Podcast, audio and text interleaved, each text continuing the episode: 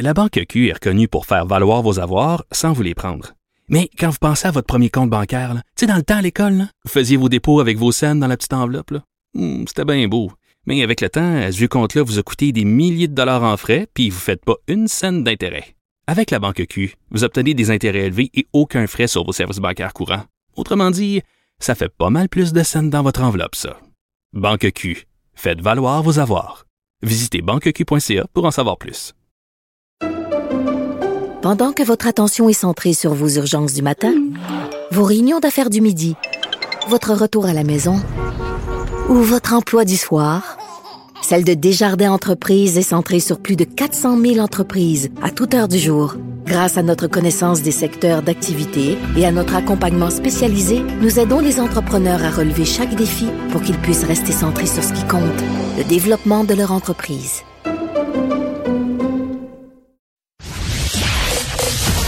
Vous écoutez Geneviève Peterson. Cube Radio. Le modèle communautaire de la police de Longueuil qui a récemment été encensé par la vice-première ministre Geneviève euh, Guilbeault qui voudrait sans doute le voir étendu partout au Québec. Elle a rendu visite au SPAL, je crois, mardi dernier. On va se demander en quoi Longueuil fait-il les choses différemment que dans le reste de la province. On est avec Fadi Daguerre qui est directeur du service de police de l'agglomération de Longueuil. Monsieur Daguerre, bonjour. Bonjour, madame. Bon, on s'est parlé à quelques reprises de cette approche-là, là, le projet réseau qui a été déployé. Euh, je pense que c'est quelque chose comme début décembre euh, dernier. Là, euh, bon, peut-être nous nous réexpliquer un peu c'est quoi l'approche réseau. L'approche réseau, c'est vraiment des policiers qui sont consacrés à travailler bien en amont, pas juste en amont, mais bien, bien en amont. Donc, avant même euh, les problématiques qu'on peut voir sur les appels 911, pour éviter justement les, les événements de crise où on doit intervenir toujours en urgence. C'est vraiment pas le moment de pouvoir établir des ponts avec les gens. Donc, c'est des policiers et des policières destinés à travailler dans des secteurs bien déterminés où on sait qu'on a des problématiques récurrentes et qu'ils demandent un, extra effort des policiers d'aller très souvent. Et ces policiers dans ces secteurs-là, leur travail, c'est d'aller à la rencontre des endroits où on a des appels récurrents et trouver des solutions pérennes avec des partenaires pour que les appels de 911 d'urgence ne rentrent plus au niveau du 911 et que ça soit réglé beaucoup plus avec des partenaires en amont, bien avant les crises. Et c'est du travail à temps plein, sans aucun appel de 911. Ils sont vraiment consacrés, visibles, disponibles, Ouais. accessibles pour la population. Mais c'est comme de dire qu'il y a des policiers attitrés à certains secteurs puis qui connaissent les gens, les gens les connaissent, donc les accompagnent, puis ils voient même peut-être grandir des fois des enfants, devenir des Oui. ados. Donc c'est vraiment des des membres de la communauté là entre guillemets. Oui, c'est les membres de la communauté. Je vous dirais, c'est les membres qui forment le village de la communauté. Puis, ils sont pas là pendant deux, trois mois ou à, à- à tous les jours, ils changent de secteur. Non, non. Ils fidélisent le secteur. Ils restent là pendant cinq ans, dix ans, même vingt ans s'ils veulent, trente ans. Mais ça devient leur, euh, leur village, leur famille. Puis, vous avez raison.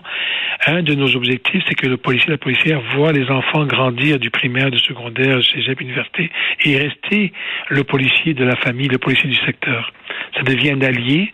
Puis il est vraiment là, comme je vous le dis, toute famille, y compris même la mienne, j'ai trois enfants, on vit parfois des difficultés au niveau de l'adolescence, jeune âge, et on vit des, certaines difficultés, puis on se demande quel service pourrait nous aider. Mais il est là pour faire aussi le relais avec certains partenaires clés. Comme un Il pont. pas le travail, c'est pas le travailleur social, mais c'est l'acteur social de la communauté. Ben oui, puis j'imagine aussi que pour vous parliez de, de désamor- désamorcer des situations parfois qui, qui peuvent mal finir, là, entre guillemets, nécessiter l'intervention d'autres policiers, nécessiter l'utilisation de la force. Puis tu sais, euh, je lisais un article de Radio-Canada où, bon, euh, une dame expliquait, en, entre autres, là, que bon, on ne semblait pas vraiment aimer la police, euh, Monsieur Daguerre, mais l'agente, justement, de réseau, je pense que c'est Mylène, son nom, là, Oui, Mylène, oui. c'est ça. Bon, ça m'a beaucoup frappé. Je trouvais que c'était une belle démonstration parce qu'elle disait, moi, si la police cogne chez nous, euh, elle disait quelque chose comme je leur saute dessus, mais si Mylène, je vais jaser. Oui, ben c'est drôle que vous dites ça parce que c'est un peu ce qu'on voulait créer Ben oui. Mais on, mais, mais on veut faire en sorte que si Mylène devienne la personne clé qui peut désamorcer la bombe Mm. avec cette personne-là, ben voilà, ça va être la personne qui va pouvoir le désamorcer. Parfois, ce ne sera pas la police, ce sera un autre partenaire. Mais dans ce cas-là, on, sait que les personnes sont très récalcitrants à avoir des policiers proches d'eux ou à- chez eux. Donc, comment qu'on fait pour faire en sorte qu'on ait des, policiers clés avant les crises? Parce que vous avez raison, j'ai regardé récemment une étude, 80% de nos fusillades policières sont dans des situations de crise en santé mentale. Ben oui, mais on a vu plein d'exemples récemment où ça a mal fini, malheureusement, pour les gens. C'est ça. Donc, et je peux pas blâmer ni le côté des policiers, ni le côté des citoyens, ni côté... le problème, c'est un problème sociétal. Ben oui. Il y a les policiers, on n'est pas assez formés là-dedans. On, on, est exposé à des, à des phénomènes complexes de l'humain et on intervient avec la formation et les outils que nous mm. avons. Mais nous, ce qu'on dit à Longueuil, c'est pourquoi qu'on attend à intervenir? Pourquoi on n'est pas là avant les crises? C'est un peu ça l'enjeu qu'on est en, en, train de faire à Longueuil. Bon, d'être là avant les crises. Je disais Geneviève Guilbeault là, qui disait quelque chose comme la police a beaucoup changé, justement. Il y a des problématiques de santé mentale. Nos policiers, oui, ont une formation de, de gendarmes, entre guillemets, là, mais il y a toutes sortes de codes qui doivent euh, et qu'elles doivent acheter à leur, à leur arc euh, désormais. Déployer un projet comme réseau à la grandeur du Québec, Monsieur Daguerre, vous qui l'expérimentez dans votre service, est-ce que vous voyez ça comme quelque chose de réaliste? Est-ce que ça se peut? Est-ce que la culture policière au Québec est rendue là partout? Mais je ne sais pas si elle est rendue là partout, mais une chose qui est sûre, elle, elle évolue à grands pas. De toute façon, on a un rendez-vous, puis on peut pas le manquer. Je pense qu'on est, on, fait face à, des, à, une complicité au niveau du travail policier. Mm. même la remise en question du mandat du travail policier doit être étudiée, revue, évaluée, pour se dire est-ce qu'on fait encore bien les choses? Je pense qu'il y a à plusieurs endroits, peut-être pas mur à mur au Québec, mais à beaucoup d'endroits au Québec, l'approche de réseau peut être très bien instaurée. Il y a des endroits un peu plus complexes que peut-être c'est pas faisable, mais je vous dirais dans la grande majorité, c'est une approche en amont qui fait en sorte qu'on évite des crises. Donc, oui, oui, c'est faisable. Est-ce que tout le monde est rendu là?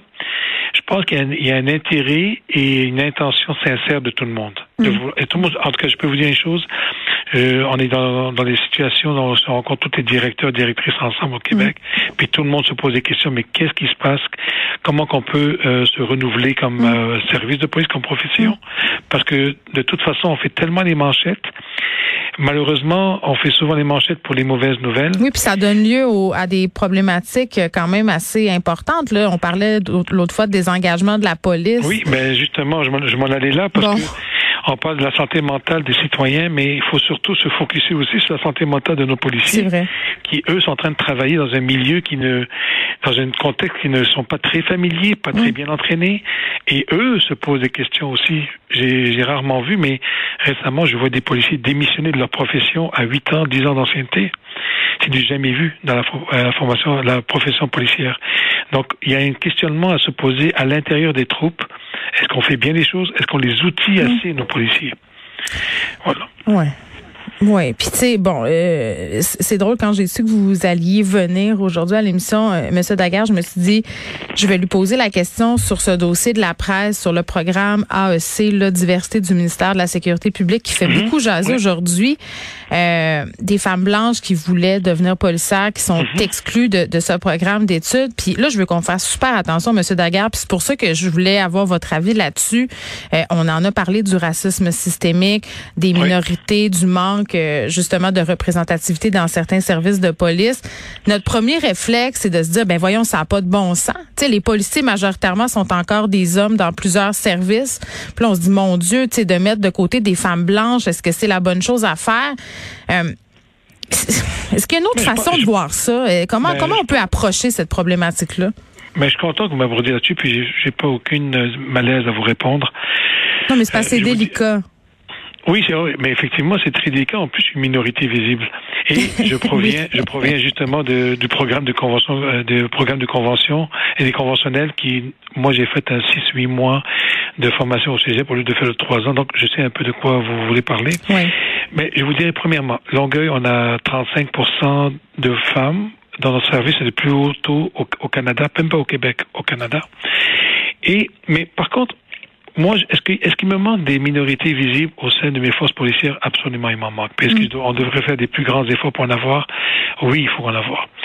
Le problème qui se pose aujourd'hui, c'est que je pense qu'il faut qu'il y ait de la place pour tout le monde, autant pour les femmes québécoises de longue racine, blanches, mm-hmm. et autant pour les minorités visibles, parce que il y a, il y a un espace, il y a un, il y a un écart énorme. Il faut qu'on remplisse cet écart-là pour les deux groupes. Par contre, ce que j'aimerais vraiment vous dire, que parfois on, engage des minorités visibles, puis j'en suis un, je le répète, et je le vois d'un très très bon oeil d'en engager. Mais si on pense qu'en engageant des minorités visibles, ça va faire en sorte qu'on va baisser euh, l'aspect des préjugés, des stéréotypes, parce que c'est des personnes qui, n'ont, qui, qui ont pas envers des communautés, moi je vous dis, c'est pas vrai. C'est pas vrai parce que l'humain a des stéréotypes. L'humain a des préjugés. On a mhm. tous des préjugés, des stéréotypes. Donc, il est important d'engager surtout des policiers et des policières qu'on peut développer des compétences émotionnelles, intelligence émotionnelle, sans, sans, sans préjugés, sans stéréotypes. Alors que la personne provient, que ce soit une femme, un homme ou une minorité visible, le plus important, c'est qu'on puisse les éduquer à, à ne pas faire la, à ne pas faire la différence lorsqu'ils portent l'uniforme, qu'ils travaillent dans une neutralité oui, mais la question, M. Daguerre, que les gens se posent par rapport à ce programme-là, puis le fait que des femmes blanches en soient entre guillemets exclues, c'est ce qui s'enlève des places aux femmes blanches euh, où on fait de la place aux femmes racisées, puis aux femmes, les femmes blanches vont en avoir aussi, parce que c'est souvent ça. Là, je trouve que c'est un faux débat. Il y a eu la même affaire concernant l'université Laval, un poste qui a été fermé aux hommes blancs. Puis tu sais, moi ma conclusion c'était, on n'est pas en train de dire aux hommes blancs qu'ils pourront pas aller travailler à l'université, on est en train de dire on fait de la place aux autres. Est-ce que c'est le même, c'est la même affaire dans ce programme-là? Mais je pense qu'on fait de la place aux autres, effectivement, comme je vous dis, c'est une, demande et un besoin criant d'avoir plus de femmes, plus de mm. minorités visibles dans les corps de police, parce qu'on doit être plus représentatif de la société. Ce qui est dommage, ce qui est dommage, c'est quand on exclut oh, je ne sais pas comment le dire, mais deux minorités. Voilà. les femmes qui, sont déjà en minorité. Ouais. Donc ça, c'est ça que je trouve dommage. Il faudrait que les deux soient favorables, favorisés dans le recrutement des corps de police. Oui, ben en tout cas, c'est un sujet qui fait beaucoup réagir. C'est délicat. ben oui, c'est délicat, mais en même temps, euh, je suis contente d'en parler avec vous euh, parce que bon, j'aime ça qu'on ait un point de vue nuancé sur la question puis qu'on essaye de prendre un pas de recul au lieu de monter aux barricades tout de suite, là, essayer de comprendre pourquoi euh, on est on a mis ça en place. Je pense que c'est déjà un bon point de départ. Vous parliez tantôt, puis on va terminer là-dessus, Monsieur Daguerre, de, police un peu qui est en mutation, on est en train de changer. Là, les différents mm-hmm. directeurs se consultent. Là, on sait qu'à Montréal, bon, on a une directrice euh, une chef de la police par intérim. On a mis le processus euh, de recrutement sur pause. La mairesse Plante a décidé de consulter le public, consulter la population pour déterminer le profil idéal du poste. Vous en pensez quoi, vous? Est-ce que les citoyens ont leur mot à dire sur qui va être le chef de la police ou du moins à quoi il devrait ressembler, euh, pas physiquement, je parle, mais son profil? c'est quand même drôle, là. C'est pas comme un plan de cours à l'UCAM, là. C'est le chef de la police ou la chef de la police dont on parle. Mais je sais pas, je sais pas de quel, jusqu'à quel point la consultation va aller. J'ai vu la nouvelle. Je ne sais pas jusqu'à quel point ils vont, ils vont, qui ils vont consulter, euh, sur quelle intensité. Mm. Mais ce qui est intéressant, je trouve, par contre, c'est que le fait, déjà, déjà les, les commandants, comme moi, je suis un directeur de police. En 2018-2019, j'ai fait une consultation publique sur la population. Qu'est-ce que vous voulez comme police à Longueuil? Et cette consultation a été très, très, très, très payante. Ça m'a permis de mettre tout le plan d'action, le changement de culture, la réforme policière à Longueuil, grâce à la voix des, des citoyens. Maintenant, si c'est ça leur intention, je trouve, je, je, salue le geste parce que ça fait en sorte que euh, la population se positionne sur le profil et non pas. Il y a un enjeu de confiance là-dedans aussi. Je pense que ça peut aider aussi ça à ça rebâtir peut ça peut rapprocher. Oui, ça peut rapprocher, ça peut aider. Je, je, trouve ça salutaire, mais je, je ne sais pas quelle est l'étendue de la consultation et, et là il y a toute la question hmm. parce qu'il faut que ce soit un, un travail très sérieux. Effectivement, Fadi Daguerre, merci. C'est toujours un plaisir de vous parler, Monsieur Daguerre, qui est directeur du service de police de l'agglomération de Longueuil.